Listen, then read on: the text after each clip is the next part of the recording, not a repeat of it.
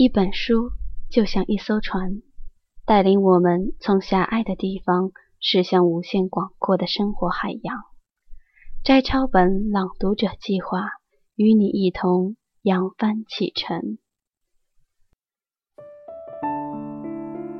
我与地坛，作者史铁生，第二章，我二十一岁那年，一，朗读者方小远。友谊医院神经内科病房。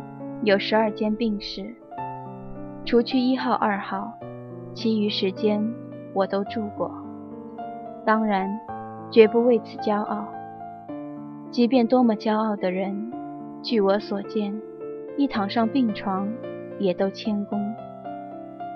一号和二号是病危室，是一步登天的地方。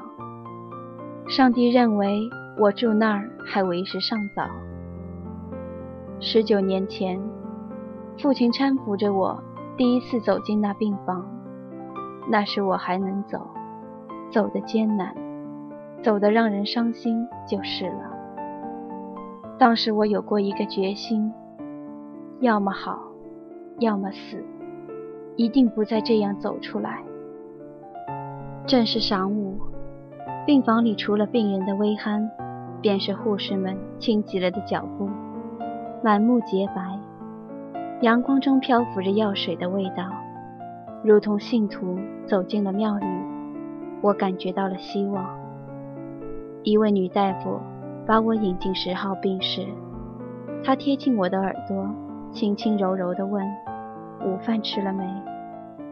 我说：“您说我的病还能好吗？”他笑了笑。我不记得他怎样回答了，但记得。他说了一句什么之后，父亲的愁眉也略略的舒展。女大夫步履轻盈的走后，我永远留住了一个偏见：女人是最应该当大夫的，白大褂是她们最优雅的服装。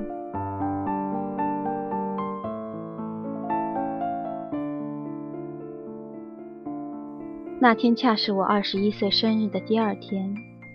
我对医学、对命运都还未及了解，不知道病出在脊髓上是一件多么麻烦的事儿。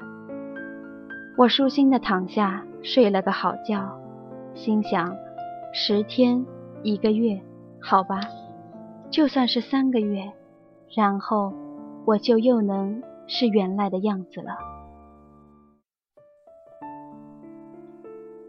和我一起插队的同学。来看我时，也都这么想。他们给我带来很多书。十号有六个床位，我是六床。五床是个农民，他天天都盼着出院。光房钱一天一块一毛五，你算算得嘞。五床说：“死病值得了这么些？”三床就说：“得了嘿，你有完没完？死死死！”属你悲观。四床是个老头，说：“别介别介，咱毛主席有话了，既来之则安之。”农民便带着笑的把目光转向我，却是对他们说：“感情你们都有公费医疗。”他知道我还在与贫下中农相结合。一床不说话，一床一旦说话即可出院。二床像是个有些来头的人，举手投足之间便赢得了大伙儿的敬畏。二床幸福的把一切名词都忘了，包括忘了自己的姓名。二床讲话时，所有名词都是以这个、那个代替。因而讲到一些轰轰烈烈的事迹，却听不出是谁人所为。四常说：“这多好，不得罪人。”我不搭茬儿，刚有的一点舒心，顷刻全光。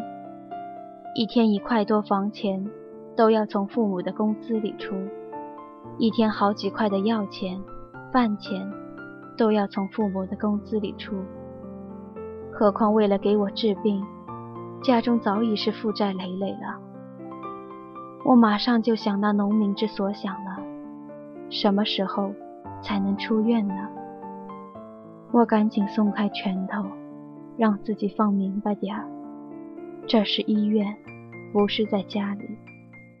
这没有人会容忍我发脾气，而且砸坏了什么，还不是得用父母的工资去赔。索性身边有书，想来想去，只好一头埋进书里去。好吧，好吧，就算是三个月。我平白的相信了这样一个期限。